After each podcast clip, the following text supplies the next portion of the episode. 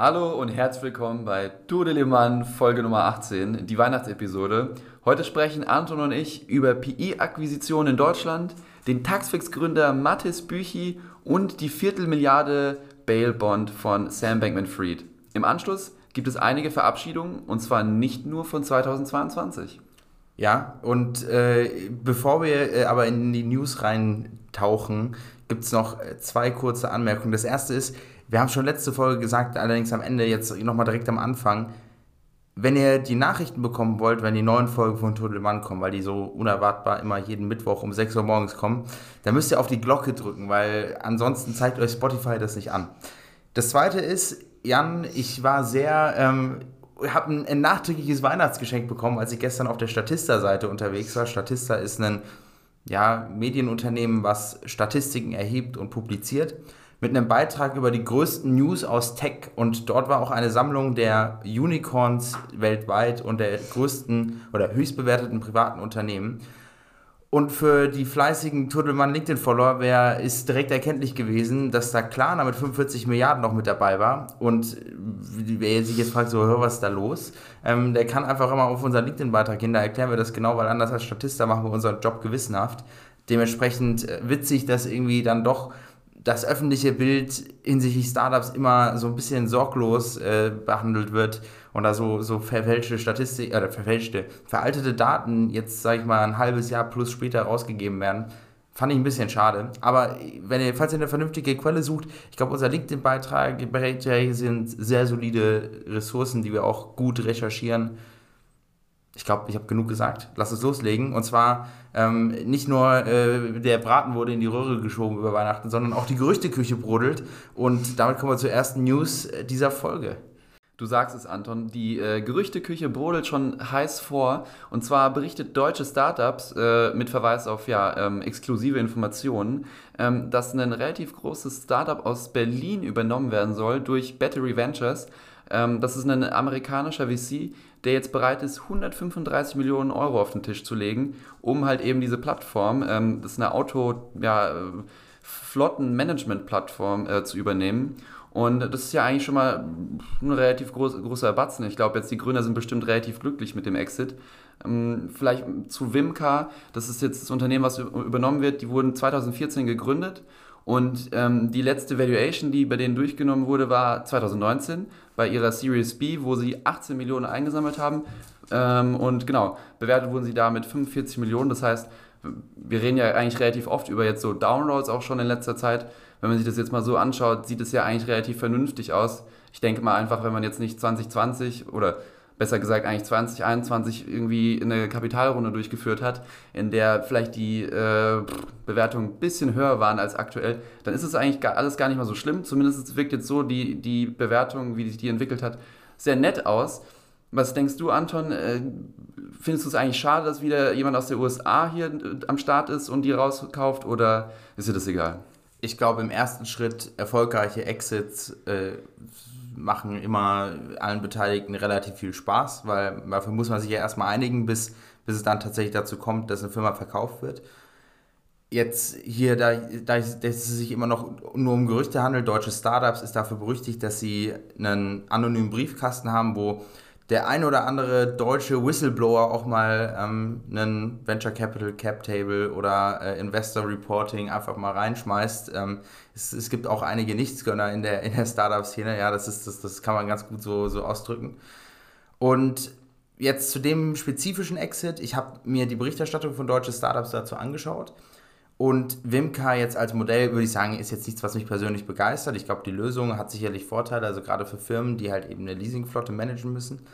Aber das Interessante hier ist ja eigentlich, dass ein Venture Capital Fonds eine Private Equity-artige Transaktion gemacht hat. Das ist jetzt bei Battery Ventures zwar nicht ungewöhnlich, die haben schon tatsächlich mehrere solche Private Equity-Transaktionen gemacht.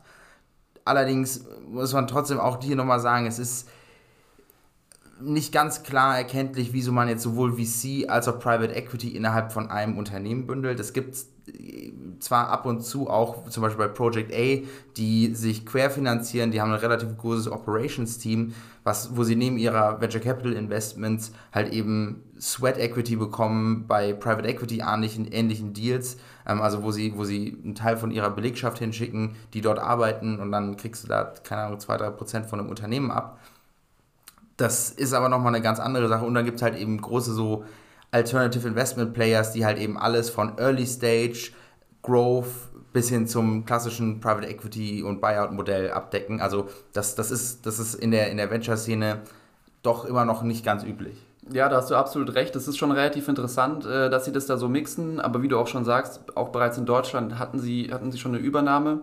Vielleicht, um über Wimka zu sprechen, du findest es ja jetzt nicht so interessant. Allerdings, ja, mich hat es doch eigentlich interessiert. Ich meine, ich bin ja ähm, bei, einem, äh, bei einem Unternehmen gerade tätig, äh, wo wir auch viel mit Flotten hantieren. Und deswegen ist natürlich das ein relativ spannendes äh, Produkt, zumindest jetzt aus meiner, aus meiner Sicht. Und genau, die helfen eigentlich äh, zum Beispiel Autovermietung, sagen wir jetzt mal, über, über Geolocation herauszufinden, wo die Autos sind. Also du hast dann zum Beispiel auf die Art und Weise kannst du das machen. Oder ein anderes großes Feature, was ja auch in Deutschland, glaube ich, relativ wichtig wird oder schon auch war eventuell, ist sowas wie Fahrtenbuchhaltung. Also alles Mögliche, wenn du halt irgendwelche ja, privat, äh, privat genutzte Firmenwegen hast, musst du es ja auch oft machen oder auch in anderen Bereichen. Genau, da haben die die Softwarelösung für. Ist eigentlich schon relativ cool. Ich weiß gar nicht, inwiefern das auch interessant äh, oder das Businessmodell interessant für die USA wäre. Gibt es da Fahrtenbücher? Ich, ich, musste, ich musste kurz schmunzeln, weil du gesagt hast, äh, dass du es total spannend findest, digitales Flottenmanagement zu machen. Irgendwie ist das so wahrscheinlich der Punkt, wo man sagt, okay, fuck, ich bin wirklich alt geworden. ähm, USA ist sicherlich ein Markt, ich glaube, dort ist ja auch das Auto nochmal in einer ganz anderen Form wichtig und präsent. Jetzt, ich weiß nicht, wie der Autovermietungsmarkt in den USA sich von, von dem in Europa unterscheidet. Also gefühlt die großen Players, so wie Europcar oder Six, sind halt eben europäisch. Aber ja, äh, wobei Hertz, die größte, äh, ist ja auch, die, die wirklich dann amerikanisch gewesen ist, ist auch unter Finanzprobleme äh, geraten. Also ich weiß nicht, ob der US-Markt tatsächlich jetzt der Hintergrund dieser Akquisition ist. Auf jeden Fall würde ich behaupten, dass für Battery Ventures, damit sie das aus, aus selber praktisch dann wiederum einen erfolgreichen Exit machen, also ich nehme nicht an, dass sie diese Beteiligung halten, um einfach einen Cashflow zusätzlich zu bekommen, sondern eben weil sie das Potenzial sehen, dass sie das Unternehmen in die nächste Wachstumsphase reinzubringen, das, das, das kann ich nicht einschätzen. Ja, wenn wir über, über Potenzial sprechen, würde ich eigentlich mal ganz gerne rüberschwenken zu den bisherigen Investoren, die bei Wimka mit dabei waren. Das waren unter anderem Unternehmertum Venture Capital, also UVC, Atlantic Labs, ähm, ein VC, der ja bei einigen von meinen äh, Index-Companies mit dabei ist. Und dann auch nochmal Acton Capital, das waren jetzt so, so die, die Lead-Investoren.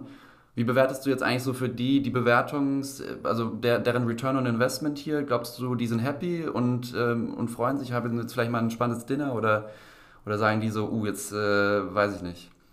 Ja, also ein Superstar-Exit ist es natürlich nicht. 18 Millionen gesammelt auf 45 Milliard Millionen Bewertung oder zuletzt der Bewertung.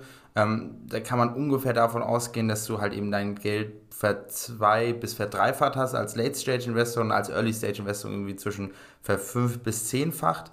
Aber das ist kein Fund-Return. Also das ist ja immer, immer die, die, diese Erfolgsschwelle für Venture Capital Investments, ist das ein Investment praktisch die Gesamtmenge des Fonds returnen kann. Also wenn du einen 100 Millionen Pre-Seed Fund hast, dann soll ein Investment 100 Millionen in Exit-Erlös eingeben. Und jetzt bei äh, Unternehmertum Venture Capital weiß ich nicht genau, wann die, also da, da fehlen mir jetzt die, die, ähm, die, die Insights, aber ich würde behaupten, so für Atlantic Labs ist das eher so ein Ding, wenn du, wenn du dir anschaust, im Percentile Score ist das vielleicht so unter den Top 30, 40 Prozent, aber es ist kein Superstar-Exit. Also ich glaube, die sind froh, dass sie da Geld rausbekommen haben. Das nehmen sie wahrscheinlich auch sicherlich dankbar an. Ja, Geld ist, ist nie schlecht.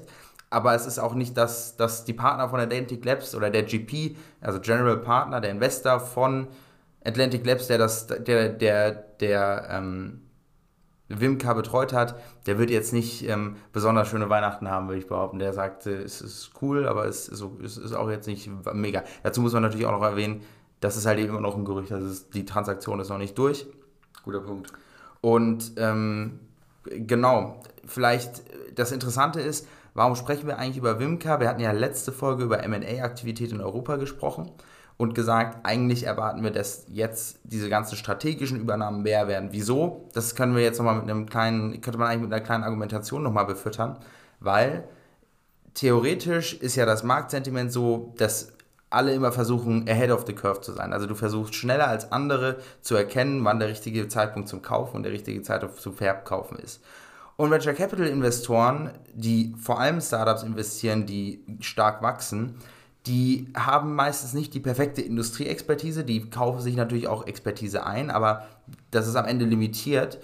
Aber Industrieplayer, also jetzt beispielsweise einen Daimler für Automotive, um von dem Beispiel von der letzten Folge zu bleiben, hat halt eben Realdaten und kann sehr genau nachvollziehen, wie sich der Markt live verändert und dann im Zweifel auch sagen, okay, wir sehen bestimmtes, äh, bestimmte Nachfrage nimmt zu in einem, in einem Subteil von, von unserer Komponente. Wir kaufen da jetzt ein Unternehmen auf. Das ist der Grund, warum strategische Investoren praktisch schneller in den Markt reingehen, um Unternehmen zu kaufen und dort auch praktisch noch von den Preisdiscounts profitieren können. Weil wenn jetzt alle sagen, okay, wir merken, dass der Markt wieder aufwärts geht, dann gehen auch die Preise wieder nach oben und die Opportunität fängt an zu schwinden. Also das ist so die Erklärung dafür, warum wir glauben, dass strategische M&A sehr stark sein wird nächstes Jahr, weil eben das Preisniveau noch niedrig bleiben wird, aber trotzdem die Realwirtschaft in manchen Bereichen nachziehen wird und du dann irgendwann einfach das Equilibrium hast, wo Investoren bereit sind, so eine Akquisition zu machen.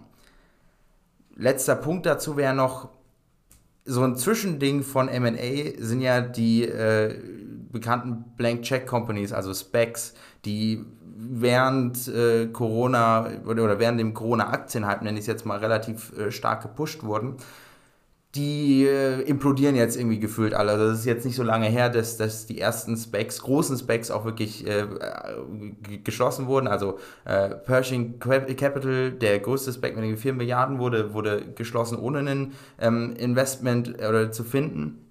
Und jetzt durch eine Steuerreform in den USA ähm, werden jetzt in Rekordgeschwindigkeit, diesen Monat wurden 70 Specs geschlossen, ohne ein Investment zu finden. Das ist äh, in einer ähnlichen Geschwindigkeit, wie sie damals aufgebaut wurde in der Hochzeit 2020, Ende, Anfang 2021.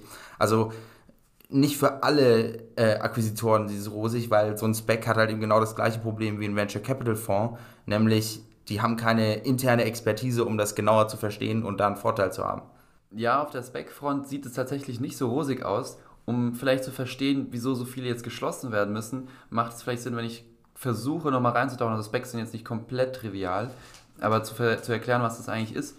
Äh, Special, Special Purpose Acquisition Vehicle oder was wofür steht nochmal? Company. Company, genau. Ähm, richtig. Die sammeln am Ende des Tages eigentlich einfach nur Geld ein ähm, sind quasi einfach nur Mantel, die an der Börse sind, die ne, ne, ein Unternehmen suchen, was noch nicht an der Börse ist, was sie dann aufkaufen, um es halt so an den öffentlichen Markt zu bringen. Das heißt, du hast am Anfang ein dickes Bündel Geld, Leute ja, committen das, um, um das halt für die Akquisition bereitzustellen. Und dann gibt es aber auch eben eine gewisse Bindung dran. Also das heißt, du musst schon irgendwie sagen, was für eine Typ Unternehmen du übernehmen möchtest. Und dafür gibt es dann auch eine gewisse Frist oder Laufzeit, in der das erfüllt werden muss. Und ja, genau, wir hatten halt jetzt eben 2020 diesen extremsten Boom. Super viele Specs wurden gestartet. Und genau, super viele von den Fristen, die laufen halt jetzt mittlerweile einfach ab. Das heißt, du hast ja gerade schon gesagt, ich glaube 70 waren es, die jetzt geschlossen wurden. Im November alleine. Im November alleine, das ist, das ist schon relativ krass. Also ich weiß gar nicht, wie groß ist so ein durchschnittlicher Spec? Hast du da eine Ahnung? Also mehrere hundert Millionen ist eigentlich das, wo, wo es anfängt Sinn zu machen, weil ähnlich wie bei einem IPO und einem Direct Listing brauchst du eine gewisse Größe, damit, es, damit, damit eine öffentliche Handelbarkeit gewährstelligt werden kann über deine Liquidität. Also ja. es müssen genug Leute dich kaufen wollen. Genau, also ich glaube, das ist nochmal wichtig zu wissen, dass so ein Spec, da reden wir schon über eine große Summe an Geld, die eingesammelt werden muss. Und genau, und wenn man sich dann überlegt, dass 70 alleine in einem Monat dann äh, quasi flach fallen, das ist schon relativ extrem. Genau, also hier einfach nochmal der Hintergrund, um zu verstehen, wieso passiert das Ganze. Man hat am Anfang gesagt, hey, wir sammeln ein paar hundert Millionen ein, wir wollen, sagen wir mal, ein Unternehmen aufkaufen, was so ungefähr so und so alt ist und vielleicht äh, in der Branche spielt.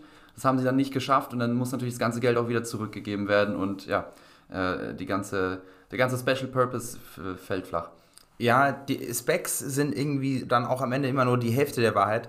Das Entscheidende oder der Hauptkäufer von einer Firma, die über einen Spec an die Börse geht, ist in der sogenannten Pipe. Das sind Investoren wie zum Beispiel Billy Gifford, die Milliarden dann, also ein Vielfaches von dem Volumen des Specs bereitstellen, weil du listest nicht alle Aktien von einem Unternehmen an der Börse, sondern nur einen Teil der Aktien, die dann gehandelt werden, und Teil hält die Firma selber und Teil ähm, halten die bestehenden Investoren, ohne dass sie am, am Markt verkauft werden in dem ursprünglichen ähm, ja, Moment. Und der, der Spec hat eben von Investoren, da sind schon institutionelle dabei, aber wenn man sich anschaut, wie das gemanagt wird und wie das gehypt wird, dann ist das schon ein, ein, was gewesen, was gerade in dieser Hochinvestitionsphase sehr stark an Retail-Investoren ähm, versucht wurde zu verkaufen. Und jetzt haben wir halt eben zwei Elemente. Das erste ist, ähm, so große Investoren sagen, hey, wir wollen keine Firmen mehr kaufen, ähm, weil, also ein Billy Gifford sagt, hey, jetzt ist nicht das Marktumfeld, wo wir sagen, wir, wir stecken jetzt hier Milliardensummen in Tech-Unternehmen, die an der Börse wahrscheinlich in kürzester Zeit einen Großteil ihrer Bewertung verlieren. Und das zweite ist, dass halt eben die Bewertung an sich und das Marktumfeld das nicht hergeben, dann einen Profit rauszuschlagen, wenn man einen Spec auflegt. Und jetzt hier in dem letzten Fall mit den Specs ist, ist halt eben genau diese, diese, diese Besteuerung von Aktienrückkäufen, die sie jetzt geändert wird, ähm, ist glaube ich sogar nur im, im, im niedrigen einstelligen Prozentbereich, ähm, wird aber trotzdem, zeigt halt eben, dass man das jetzt nutzt und sagt, okay, jetzt nochmal ein paar Millionen an Investorengelder zu verspielen, nur weil man nicht rechtzeitig sich dazu entscheidet oder nicht über seinen eigenen Schatten springt, gibt eigentlich eine relativ gute Indiz dafür, wie, wie, wie, wie das Ganze jetzt gerade beurteilt wird. Aber ähm, langfristig kann das sich natürlich auch wieder erholen. Ja, also generell, wir hatten jetzt die News vor allem mit Betty Revenges und Wimka mit reingenommen, um so in die, in die ganze MA-Welt einzutauchen, die wir angeteasert hatten. Und ähm, allgemein, glaube ich, kann man sagen, bei deutschen Startups gibt es einen ganz coolen Deal-Ticker, da kann man auch, äh, könnt ihr gerne mal reinschauen. Können wir in die Shownotes packen und da sieht man dann auch, ja, welche Unternehmen wo übernommen werden oder teilweise dann, wie auch hier, mit exklusiven Informationen gibt es dann irgendwelche Gerüchte. Ja, ich glaube, hier an, den ein, an der einen oder anderen Ecke, vielleicht teilweise ein bisschen kleiner als Wimka, findet schon die ein oder andere Akquisition statt und ich bin sehr gespannt, wie sich das jetzt ja, in Zukunft mal dann weiterentwickelt. Genau, also ich glaube, besonders bullish wäre ich irgendwie so Q2 2023, also wenn wenn man jetzt den Analysten wie Goldman, die eigentlich meistens da zumindest mehr wissen als jetzt ich oder die meisten anderen Menschen oder du, ähm, dann, dann könnte das so die Turnaround-Phase sein, wo dann wirklich mehr Geld wieder in den Markt fließt und dann einfach als erstes strategische ähm, Investoren anfangen, Firmen aufzukaufen. So, und, und eventuell auch, das darf man auch nicht auseinandersetzen, so für einen, für einen Gründer ist das natürlich eine wahnsinnige Belastung, wenn die öffentlichen Märkte abschmieren, du kein Geld mehr von Investoren bekommst oder so ein bisschen Angst hast um dein ja, Baby und deine Familie. Daher, ähm, also Familie im Sinne von der Firma und Baby im Sinne von der Firma, ähm, nur, nur um das nochmal klarzustellen, ja. Die, auf jeden Fall es gibt auch sicherlich Leute, die so Mitte nächsten Jahres sagen werden, okay gut, das war jetzt ein Jahr Krise, ich bin komplett fertig, ich will einfach nur noch Urlaub, ich verkaufe den Bums jetzt, so ich kann mit 20 Millionen mehr als gut leben oder mit 50 Millionen, das ist, das ist mir alles völlig egal. Ähm, ich will einfach nur, nur, nur, nur Pause und, und, und leg jetzt hier, gebe jetzt hier meine Löffel ab. Ja, Pause ist das perfekte Stichwort, äh, Anton. Danke für die perfekte Überleitung zu, zu unseren nächsten News. Ähm, und zwar eine Pause hat auch ein gewisser, gewisser Mattes Büchi gebraucht. Mattes Brüchi, äh, Brüchi, sorry. Büchi ist ein super spannender Gründer, Seriengründer, der auch unter anderem ja, ein Unternehmen gegründet hat, was äh, im Index mit dabei ist, und zwar Taxfix. Ähm, genau, er war jetzt für fünf Jahre lang CEO ähm, und hat jetzt ungefähr vor einem Jahr damit aufgehört und hatte jetzt wirklich ein ganzes Jahr lang ja, einfach mal Pause gemacht. Er hat, es gab ja, verschiedene Gründe, wieso er das eigentlich nicht mehr machen wollte. Das kam tatsächlich von ihm aus. Er wurde jetzt nicht rausgeschmissen oder so, aber er hatte das Gefühl, dass er theoretisch der limitierende Faktor für sein eigenes Unternehmen werden kann. Was ich sagen muss, schon, ist schon ein großer Step, also dass man das so, so gut über sich selbst reflektiert. Ja, fair. Allerdings muss man da immer auch beachten, das ist immer noch die Private Market, das ist ultra intransparent. Und es gibt unzählige Geschichten, wo Leute sich einvernehmlich getrennt haben, die eigentlich gefeuert wurden, wo die Gründer einvernehmlich sich dazu entschieden haben, dass sie gehen, obwohl sie gefeuert wurden. Man versucht ja immer schon sein Bild oder sein Gesicht zu bewahren, weil natürlich auch die Einstellung ist, hey, auch wenn du jetzt nicht gut bist oder jetzt Scheiße gebaut hast, das kommunizieren wir nicht nach außen, sondern wir geben dir einfach die Möglichkeit, das in Zukunft besser zu haben, weil das ist alles am Ende Trial and Error. Ja, guter Punkt. Also vielleicht, wenn es interessiert, wieso ähm, Mathis Büchi bei Taxfix rausge rausgedroppt ist und vielleicht generell, wenn es um die Frage geht, wann ist es Zeit als CEO aufzuhören. Äh, es geht generell so ein bisschen um das Thema, ja, dass man als Founder so ein bisschen diese Pressure hat, so du musst jetzt das Unternehmen führen. Und wenn man sich das mal jetzt so über, überlegt, dass ein 24-jähriger äh, WHU-Absolvent oder sonst halt welche, welche tolle Uni plötzlich ein Unternehmen leiten soll mit 500 Leuten, was er davor noch nie gemacht hat oder, oder sie noch nie gemacht hat, ja, also normalerweise würdest du ja niemals jemanden in die Managementposition bringen, der keine Vorerfahrung hat, gerade vielleicht nur mal seinen Bachelor gemacht hat und sagst dann, hey, yo, äh, du kannst jetzt mal irgendwie 500 Leute managen. Das passiert ja fast dann eigentlich wirklich nur, wenn es der Founder ist. Und genau um das Thema geht es halt eben in dem Podcast ähm, mit Mathis Büchi bei der Gründerszene Podcast. Ähm, kann ich euch sehr empfehlen, machen wir einfach auch nochmal in die Show Notes mit rein. Alles klar. Ja, ich einen Kommentar noch zu dem, wann ist es Zeit als CEO aufzuhören oder kann man als, sag ich mal, Mitte 20-Jähriger eigentlich vernünftig ein Ziellevel stellen? Ähm, da da gibt es zwei Elemente. Das erste ist, ich glaube, wenn du wirklich erfolgreich bist und die Möglichkeit, das sind ja vielleicht äh, jedes Jahr eine Handvoll an Unternehmen in, in dem Stil, die schaffen, irgendwie mal eine mittlere bis hohe zweistellige äh, Mitarbeiterzahl zu erreichen als, als junges Gründerteam dann bist du in deiner Nische oder auf das Problem, wo du fokussierst, schon absoluter Experte. Ja, da gibt es keinen, der sich so intensiv damit auseinandersetzt und so viel Herzblut da reinsteckt, äh, Herzblut, ja, einfach sich so intensiv damit befasst hat, in der, in, in, zumindest im Zeitraum der Firma, wie du es getan hast. Und deshalb geben dir ja auch Investoren Geld. Mit dem Geld holst du dir aber natürlich auch die Senior Professionals, die im Zweifel, keine Ahnung, wissen, wie man ein großes Team managt oder die ein Netzwerk haben, damit du dir einen Mentor an die Seite bekommst. Das ist wahrscheinlich dann eher so aus der Angel VC-Bubble raus. Ähm, der, der, es gibt auch ohne Ende so Investorenverhältnisse, die eher wie Mentoren sind, als jetzt der, äh, ja, äh, in Anführungszeichen Finanzhai, der sagt, äh, gib mir dein Kleingeld, du Arschloch, äh, und zwar so schnell wie möglich und so viel wie möglich.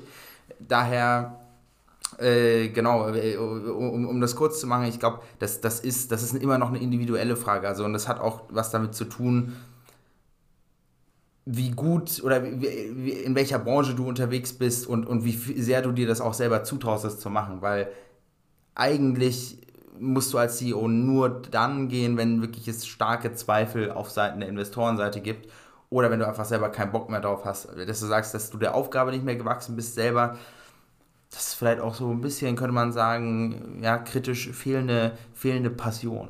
Ja, das hat tatsächlich Mathis Büchi im Podcast auch so erwähnt, dass ihm die Passion so ein bisschen fehlt. Er ist doch eher jemand, der seiner, also ich zitiere jetzt hier, eher Spaß daran hat, etwas hochzuziehen und aus, aus nichts was zu schaffen und wirklich, also ist ja, ist ja relativ klar, wenn du, wenn du Gründer bist, dann wandelt sich eigentlich deine Job Description, die du für, für deine eigene Stelle schreiben könntest, die ist wirklich super, super stark im Wandel dann immer über die Zeit.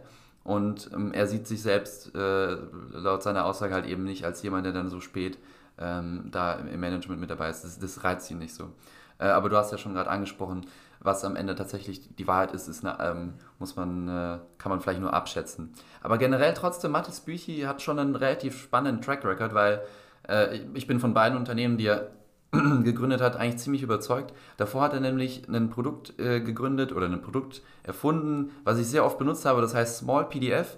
Das ist eine Webseite, die vielleicht der ein oder andere von euch auch schon mal benutzt hat. Ich vor allem eigentlich dafür, um an der Uni Hausaufgaben abzugeben, wo wir irgendwelche, ja, einfach nur Scans oder irgendwelche PDF-Dokumente abschicken mussten, die dann eine maximal Megabyte Größe hatten. Small PDF macht halt solche Sachen wie, ja, PDFs komprimieren, also dass es weniger äh, Speicherplatz verbraucht oder du kannst irgendwie PDFs einfach nur aneinander klatschen. Es ist eigentlich wie Adobe nur in kostenlos, aber es ist natürlich nicht kostenlos, weil du hast, glaube ich, pro Tag zwei Tokens, wie du es kostenlos benutzen kannst.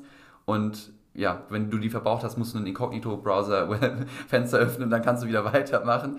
Ähm, ja, gut, ist, äh, aber ich glaube, trotzdem Small PDF hat sich eigentlich ganz gut gehalten die haben es trotzdem geschafft, bei, bei vielen Leuten das zu monetarisieren. Hm, also da schon relativ spannend. Übrigens vielleicht kleiner Fun Fact für Small PDF. Äh, das Unternehmen war total bootstrapped, kein VC-Geld eingesammelt. Das ist ähm, ja eigentlich eine Ausnahme in unserem Podcast. Wir reden schon echt sehr oft nur über VC-Unternehmen. Oder fällt dir jetzt was anderes ein?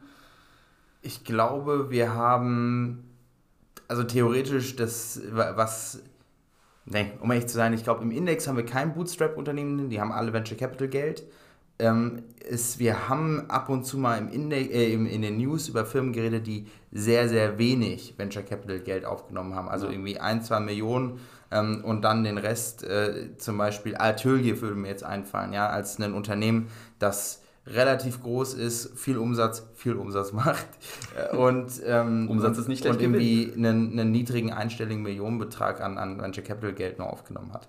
Ja, ja, ich glaube, das zeigt auch nochmal, also mir fällt jetzt gar nichts ein ähm, und auch bei dir, du musst ja kurz nochmal nachdenken. Äh, Bootstrap ist schon nicht so, ist schon etwas Besonderes oder was Rares bei uns im Podcast. Aber was nicht so rar ist, ist natürlich Taxfix, was da dann sein Nachfolger war. Ähm, auch gegründet, oder der Co-Founder, auch ähm, jemand, den er kennt, seit er zehn Jahre alt ist. Ähm, und genau, da hat er dann tatsächlich mit VC-Geld mit reingenommen. Und ich meine, ja, Taxfix kennen wir ja, äh, die haben es geschafft, dann bis zur Milliardenbewertung. Das ist schon ein relativ äh, dicker Fisch. Mhm, aber genau, dann hat es, äh, hieß es nach fünf Jahren vor ihnen Schluss aus Ende. Und nach einem Jahr Pause hat er sich jetzt dazu entschlossen, dass es ihm doch zu langweilig geworden ist. Ähm, genau, wie schon ein bisschen angeteasert. Und was hat ihn, ihn hat genauso wie uns äh, etwas sehr, sehr, ein Thema sehr groß gereizt, und zwar KI, künstliche Intelligenz.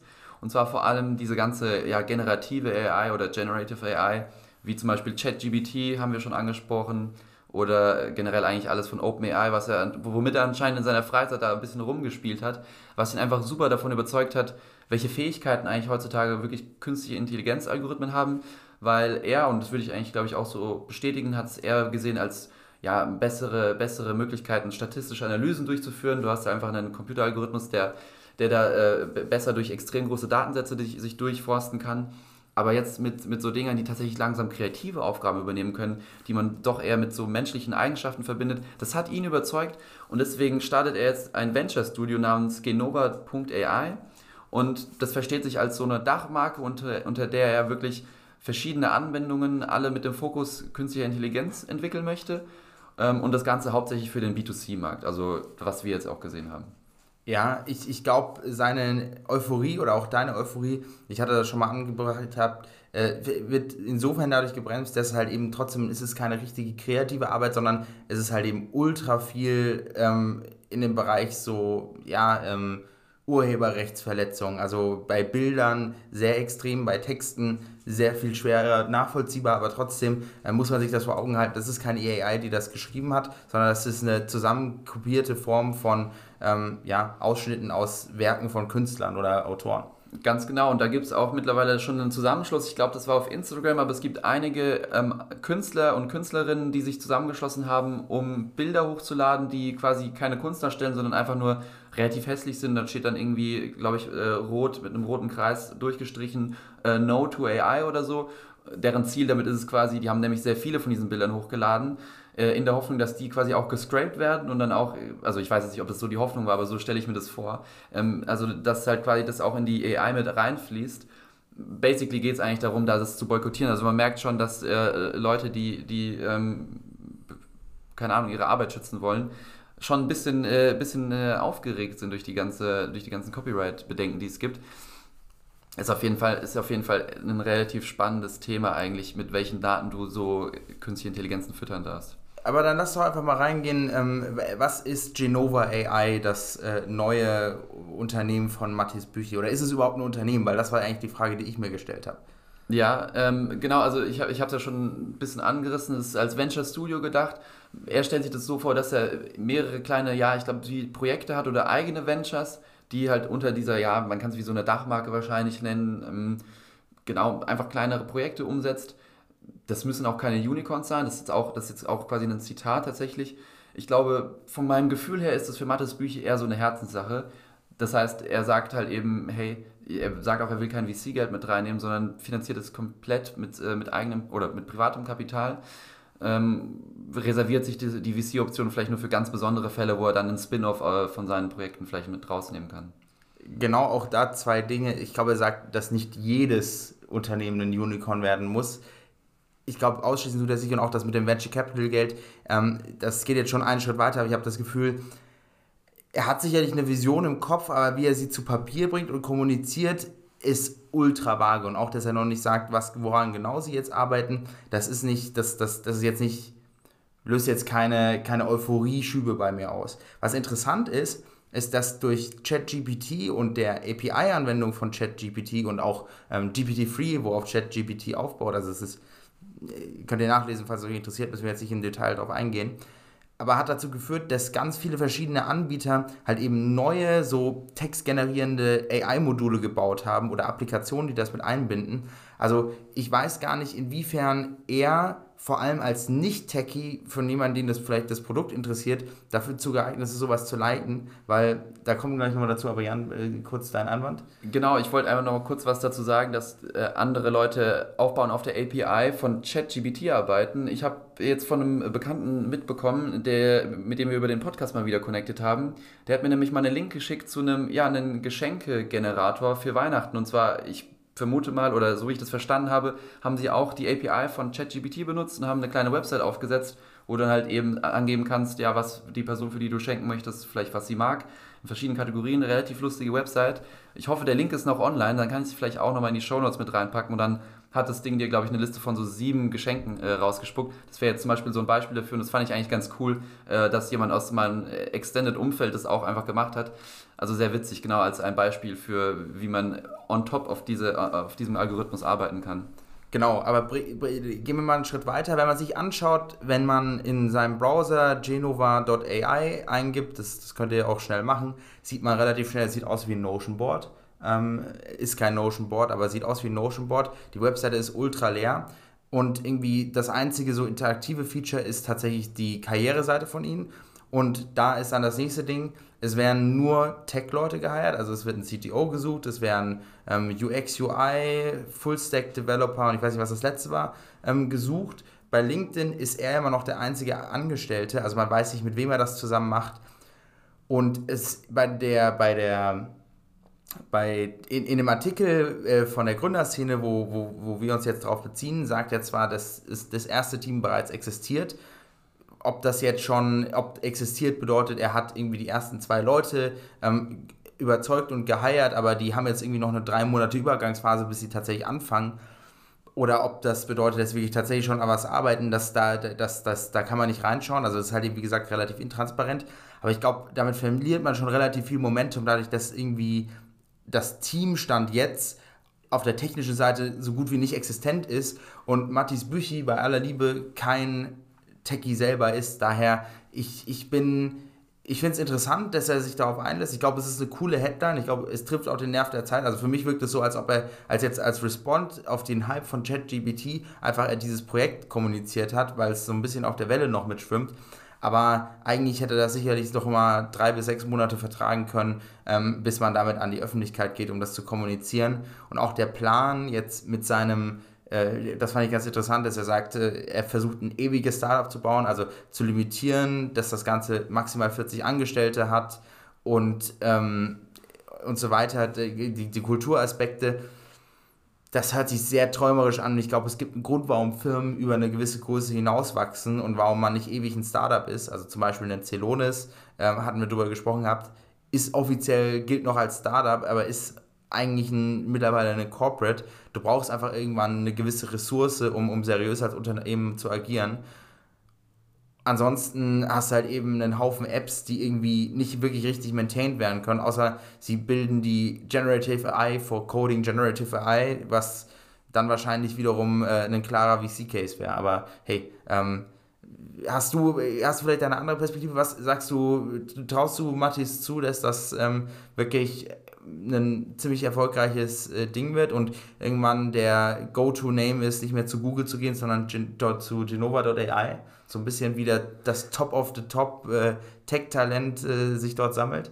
Also ich glaube, der Vergleich zu Google trifft, trifft wahrscheinlich nicht zu oder nicht nur wahrscheinlich, da bin ich mir sehr sicher.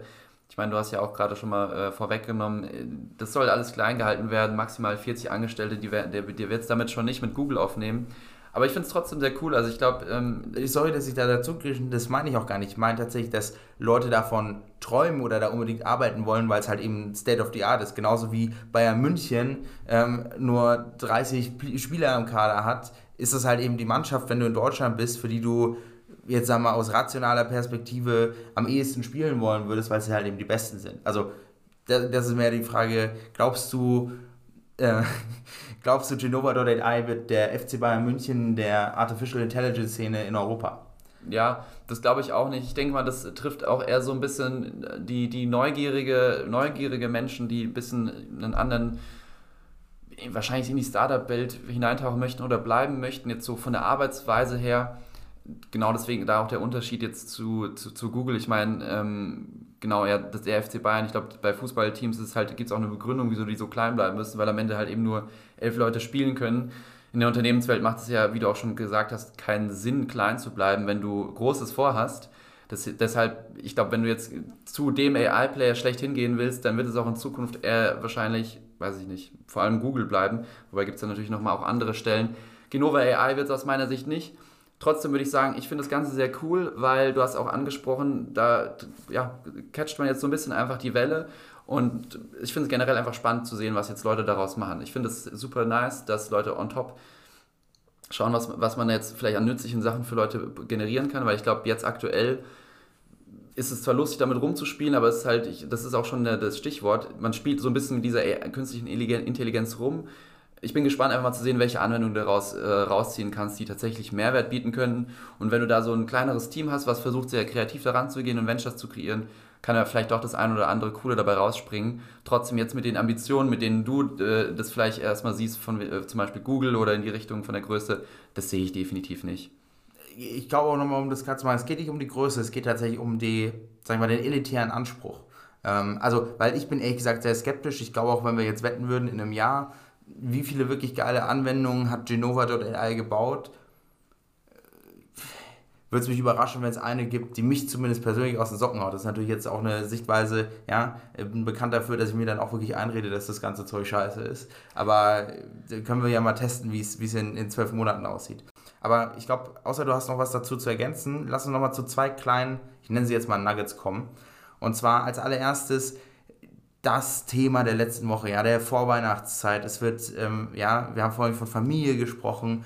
Ähm, Wärme, ja, es ist äh, aber äh, unser Lieblingslockenkopf, äh, Sam Bankman-Fried, ähm, wurde letzte Woche für 250 Millionen äh, oder angeblich für eine 250 Millionen Euro Dollar Kaution aus der Untersuchungshaft, glaube ich, gelassen, ja. ähm, um seine Familie, also um nach San Francisco, ja, ins, also nach Kalifornien zu gehen und dort mit seiner Familie Weihnachten zu feiern, ja, weil man muss ja menschlich bleiben, auch, auch ja, milliardenschwere äh, Verbrecher und Betrüger haben es verdient, mit ihrer Familie Weihnachten zu feiern. Ja, aber wenn du Gras dealst, dann, äh, nee, nee, äh, musst du im Knast bleiben. Nein, ähm, anderes Thema.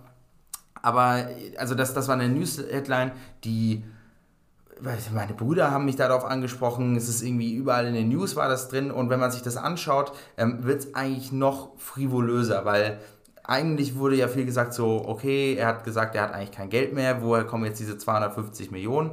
Ähm, es gibt eine, von Cointelegraph eine relativ interessante Aufschlüsselung davon, wie das eigentlich genau abgelaufen ist. Und zwar hat niemand 250 Millionen Deposit, äh, deposited, sondern theoretisch ist es erstmal so möglich, dass jemand anders auch diese, dieses Deposit für dich machen kann. Und im Fall von Sam Bankman-Fried haben tatsächlich die Eltern von ihm ihr Haus, was circa 4 Millionen Dollar wert sein soll, als Deposit hinterlegt. Das heißt, 4 Millionen sind tatsächlich als Deposit bei der US-Staatsanwaltschaft äh, ja, gelandet. Und ähm, theoretisch sind sie nur dazu verpflichtet, falls er ins Ausland flüchten würde in ein Land, was keinen Auslieferungsvertrag mit den USA hat, dann müsste man die 250 Millionen Dollar zahlen und dafür verpflichtet er und seine Eltern sich. Also muss man selber nachlesen, weil das ist eigentlich absurd. Ja, um das nochmal kurz klar zu machen, also die haben einen Sechzigstel jetzt gerade äh, als Deposit reingehauen. Ähm, das ist schon eine große Diskrepanz. Quick Muff, aber genau. Ähm, und als letzte News, ähm, lass uns äh, in der Kryptoszene bleiben, ähm, aber äh, nicht, nicht, nicht über die Coins reden, die wir, die wir beide immer ein bisschen, bisschen durch den Dreck ziehen, sondern, ähm, sagen wir das, worauf ich ein bisschen bullischer bin, ähm, die, die äh, ja, Venture Capital Kryptoszene ähm, hinsichtlich Infrastrukturthemen etc. Und zwar hat Blockchain VC Funding tatsächlich dieses Jahr nochmal die 2021 äh, Summe überschritten. Ähm, ehrlicherweise ist, glaube ich, ja, sicherlich 80 Prozent des, des Volumens in der ersten Jahreshälfte gekommen. Aber trotzdem ist es, glaube ich, ein, ein, ein, unterstreicht das, was wir in den letzten Folgen, als, als auch ihr Hörer wahrscheinlich mitbekommen habt, es ist ein Thema, was bleibt, es werden immer weiter Deals gemacht und die Kreativität und Talent ähm, in, in dem Bereich geht, ist zumindest nicht verloren gegangen, auch jetzt über die FTX-Krise nicht. Und ähm, genau, wenn man sich das anschaut, ähm, die genauen Statistiken äh, sind, sind alle gelistet, äh, auch wieder in den Shownotes. Hauptsächlich wird investiert in Infrastruktur und in Web3. Und ähm, genau, äh, das wollte ich nur noch mal angeben, um, um irgendwie so ein bisschen, weil mein Ruf kaputt geht, äh, äh, zu verteidigen, hey, ich bin nicht alleine, ich bin nicht der Einzige, der kauft. Venture Capital Investoren ähm, scheinen da auch noch immer noch äh, überproportional euphor euphorisch zu dem Thema zu, gewesen sein dieses Jahr. Ja, ich glaube, es ist auch sehr wichtig, hier nochmal äh, zu unterscheiden zwischen Coins und generell ja einfach Unternehmen, die die Blockchain-Technologie oder Distributed Ledger-Technologie zu verwenden. Es ist was anderes als irgendwelche Coins. Wir hatten es ja auch ähm, in, letztens in der Episode angesprochen. Picos Capital hat ja jetzt auch da nochmal einen großen Fokus drauf gesetzt. Von da aus, da ähm, bullish bist du da nicht alleine, definitiv. Ich denke mal, an den News war es jetzt heute. Lass uns, äh, lass uns in den Index reinkommen. Und heute ja, kommt es, wie schon angekündigt, eher zu Verabschiedungen als zu, neuen, äh, zu einem neuen Willkommen, was natürlich traurig ist. Aber ich habe das Jahresende mal genommen als Anlass für mich, um ein bisschen ballastlos zu werden, weil... Das ist, wir haben doch unsere Indexfirmen lieb. Wir sind doch auch Teil der Tudelemann-Familie, ja. Ja, da hast du vollkommen recht. Aber ich glaube, auch mit großem Ballast loswerden, gebe ich schon mal so einen kleinen Hint in die Richtung, wer vielleicht jetzt bei mir ähm, rausgekickt wird. Also, um das jetzt nochmal klar zu machen, wir haben ja jetzt über die letzten 17 Folgen hinweg, vor allem am Anfang, jeweils zwei Unternehmen hinzugefügt zum Index und haben ja versucht, den DAX der privaten Startup-Companies aus Europa plus Israel äh, mit reinzubringen. Wobei wir haben ja ein Land, was aus Israel, äh, ein Land, was aus Israel kommt, ein Startup, was aus Israel kommt mit ähm, Trace Finance. Trace Finance, richtig. Das, wir hatten ja auch gerade das Thema äh, Blockchain-Infrastruktur. Äh, das ist das äh, eine Beispiel. Mm. Und genau, über die ganzen Folgen hinweg ist es jetzt ordentlich gewachsen. Wir sind jetzt ja so bei knapp über den 40 gelandet. Und ja, ich, ich habe, wie gesagt, jetzt, das ist die letzte Episode dieses Jahr. Ich habe mir das mal alles angeguckt und es gibt schon echt so zwei richtig, richtig schwarze Schafe. Und das ist jetzt einfach mein Punkt, wo ich sage, okay, äh, das, das, ich werde jetzt das erste Mal ein Unternehmen rauswerfen. Die, die Begründung ist, ist gar nicht mal mit Performance begründet oder jetzt in irgendeiner Art und Weise gab es einen Exit. Also die Unternehmen sind jetzt nicht an die Börse gegangen oder irgendwas ähnliches. Aber sie haben halt einfach durch äh, super stark einfach rausgestochen aus, der, aus dem Rest des, äh, ja, des, der ganzen Gruppe, die wir da zusammengesammelt haben. Und ja, nachdem ich euch jetzt so lange heiß gemacht habe, muss ich auch mal ähm, aufklären. Also ein Unternehmen, was ich jetzt rausschmeißen möchte, ist Climeworks. Eins meiner absoluten Lieblinge, ich glaube vom Thema her wirklich sehr, sehr cool. Das Unternehmen, vielleicht erste Begründung, wieso Climeworks rausfliegen muss, hm, ist einfach das Alter. Also wenn man sich das mal anschaut, Climeworks wurde 2009, glaube ich, gegründet, richtig? Ja. Und wenn man sich jetzt mal das so äh, vergleicht mit dem Rest der Gruppe, da sind wir eher so unterwegs bei 2020 oder solchen Kollegen oder teilweise vielleicht 2018, 2016, wenn es in Anführungszeichen schlecht gelaufen ist. Vielleicht aber, muss ich aber hier auch nochmal so einen kleinen Bogen schlagen. Wir haben es ja auch in den letzten Episoden immer mal wieder gesagt. Unser Fokus ist schon jetzt in diese, in diese Seed-Stage gegangen, teilweise sogar Pre-Seed. Und vielleicht gibt es mal so ein paar Outlier in die Richtung, wir haben eine Seed A, äh, eine Series A oder eine Series B noch mit dabei. Und genau, ich habe einfach gemerkt, ich habe ja am Anfang jetzt mit Climework und mit dem anderen Unternehmen, was ich gleich auch noch revealen werde, einfach Unternehmen reingebracht, die einfach schon super alt waren. Die haben nicht mehr den Startup-Vibe, das haben wir auch gerade schon angesprochen. Es gibt Unternehmen wie ja, Celonis, die werden noch als Startup abgestempelt, aber eigentlich haben die mehr was mit dem Corporate äh, ähnlich. Und deswegen ist Climeworks für mich einfach jetzt ja, zu groß, zu alt und hat von wegen zu viel, äh, großen Ballast abwerfen super viel Geld eingesammelt. Genau. Ähm, und äh, ich, ich fühle mich, ein bisschen, mich ein bisschen fies, weil ich jetzt die ganze Zeit äh, mit den Namen sehr spärlich um mich rumwerfe. Ähm, aber jetzt, jetzt kommt auch das zweite Unternehmen, dem ich Goodbye sagen würde. Und zwar ist das Taxfix. Das ist jetzt natürlich ziemlich ironisch, dass genau jetzt die Mathis Büchi-Story äh, gerade vorhin kam. Hätte ja eigentlich eine coole Reinforcement sein können, dass, ja, dass man sie sagt, hey, der Typ, der war so ein cooler, cooler Kerl, der startet schon wieder was Neues, Small PDF, Taxfix, jetzt Genova.ai. Da muss ja bei Taxfix auch was Cooles bei rumgekommen sein. Wie gesagt, ich muss auch hier nochmal betonen, sowohl Climeworks als auch Taxfix finde ich sind super tolle Unternehmen. Meine Begründung, wieso sie raus müssen, ist halt eben, sie passen nicht so gut zum Rest der Gruppe. Und äh, ich kann ja vielleicht gleich nochmal in die Zahlen gehen, inwiefern das so ein bisschen so Durchschnitte äh, bei mir verändert, äh, also jetzt auf meine Index-Companies bezogen. Aber ja, Anton, wie, wie, fühlst du dich jetzt so generell, wo, wo ich einfach, einfach mal unsere Liste genommen habe und ähm, einen Beil und einfach mal den Kopf abgeschnitten habe? Äh, vor allem, wenn wir uns mal so das Funding angucken, dann vielleicht ein bisschen mehr als den Kopf sogar. Ja, das ist der Nachteil von einem Podcast. Man hat kein Videomaterial. Ich bin hier schon am äh, Flitzen durch die Wohnung und äh, Siegesrunde drehen, weil ähm, wenn man jetzt zurückspult an, äh, bei Taxfix kann ich mich noch genau daran erinnern, war ja eine meiner Bedenken, dass sie schon zu groß sind und insgesamt wenn man jetzt vergleicht, ich glaube, bei den Index-Firmen hast du tendenziell schon Firmen, die mehr Geld eingesammelt haben, die mehr Angestellte haben und die älter sind. Ähm, nichtsdestotrotz finde ich schade. Also gerade, also ich finde beide Unternehmen sind von der Kernsubstanz her, von dem Problem, was sie angeben wollen, total spannend. Und ich glaube auch, kann diese Euphorie, die du damals hattest, als wir das erste Mal darüber geredet haben, sowohl äh, Taxfix in der ersten Folge oder vor der ersten Folge und dann später Climeworks, das, das ist ich glaube, der Fokus des Index hinsichtlich, sind das Unternehmen, in die wir investieren würden, sind das Unternehmen, für die wir arbeiten wollen und sind das Unternehmen, die irgendwie so eine Brille in die Zukunft äh, darstellen, glaube ich, macht man in allen drei Hinsichten da nicht viel falsch oder ist sogar wahrscheinlich an einer der besten Adressen jeweils.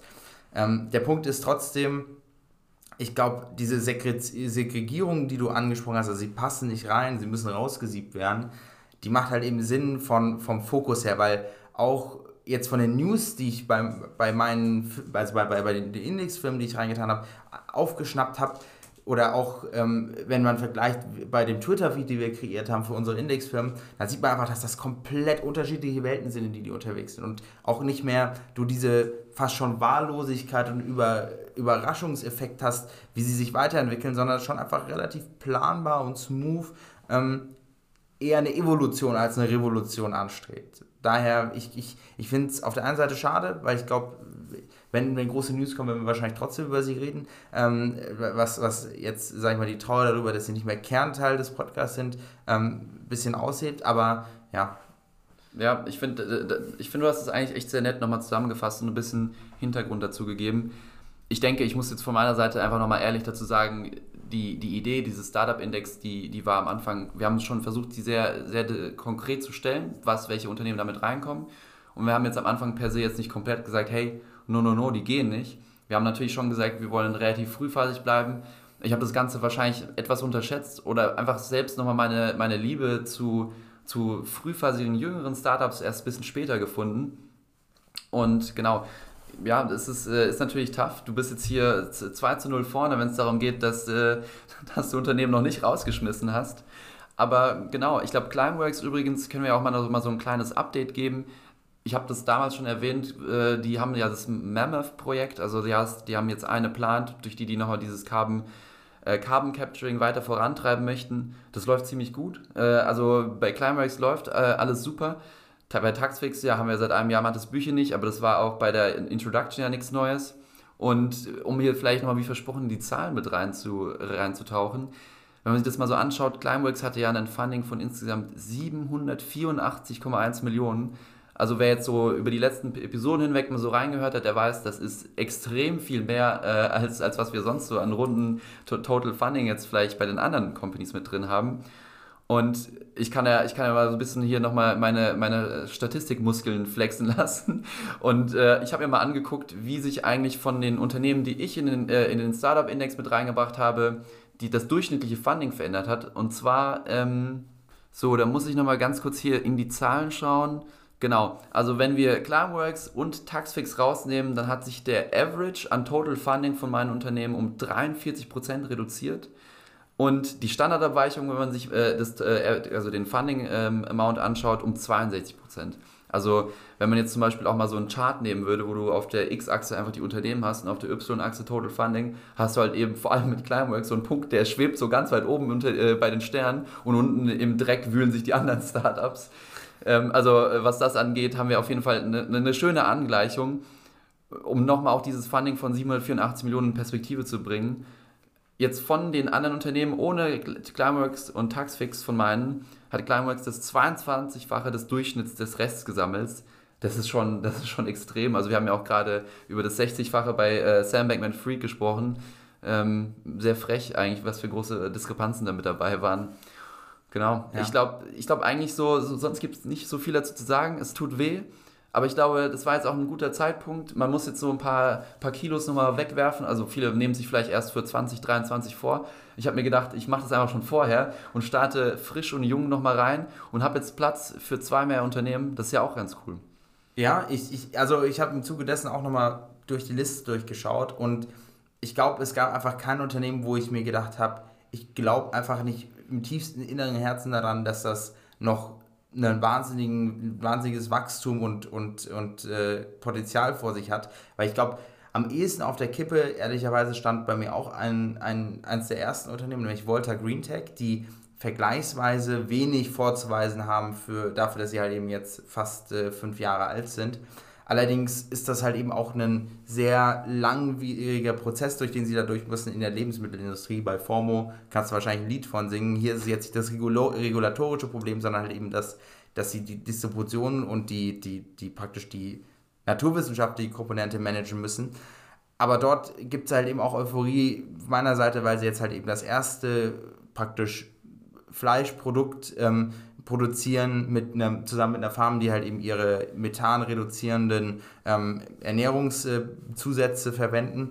Daher glaube ich, dass das einfach ein spannendes Jahr 2023 wird.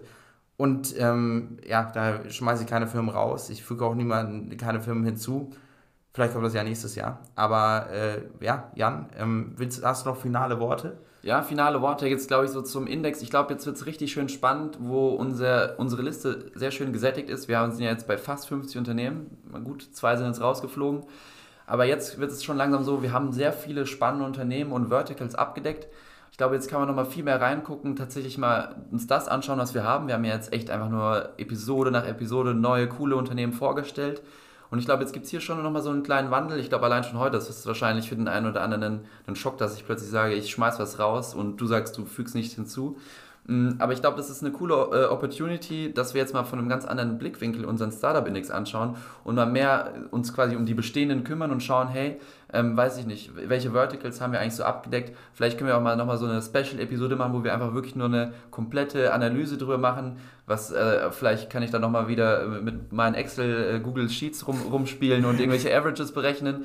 Und dann können wir uns einfach mal angucken, was bei unserem Index los ist. Also ich bin auf jeden Fall sehr spannend, was für einen Einfluss das einfach darauf hat, ähm, wenn man halt sagt, hey, ich möchte beispielsweise ein neues Unternehmen hinzufügen, aber wir haben ja unseren Cap von maximal 50 Unternehmen in der Liste, da muss halt irgendeiner raus, und, aber man ist so überzeugt vom neuen, man weiß, ich muss einen rausschmeißen, dann bin ich auch sehr gespannt, wie das halt eben funktioniert. Du hast ja schon mal so ein bisschen angeteased, dass du jetzt vielleicht einen Kandidaten hättest, wo du hm, ein bisschen überlegt hast. Ähm, also ich bin super gespannt und freue mich aufs, aufs nächste Jahr. Ich hoffe übrigens, ihr hattet alle ja, eine, eine, schöne Weihnachtszeit oder falls ihr das auch nicht feiert, einfach generell schöne, vielleicht auch trotzdem Urlaubstage. Vielleicht habt ihr jetzt auch zwischen den Jahren äh, sozusagen die Tage frei. Und dann wünsche ich euch einen schönen Rutsch. Anton, es hat mir richtig viel Spaß gemacht, heute mit dir äh, zu reden. Und ja. Ja, äh, ich glaube, wir hören uns im Jahr 2023. Macht's gut. Ciao. Ciao.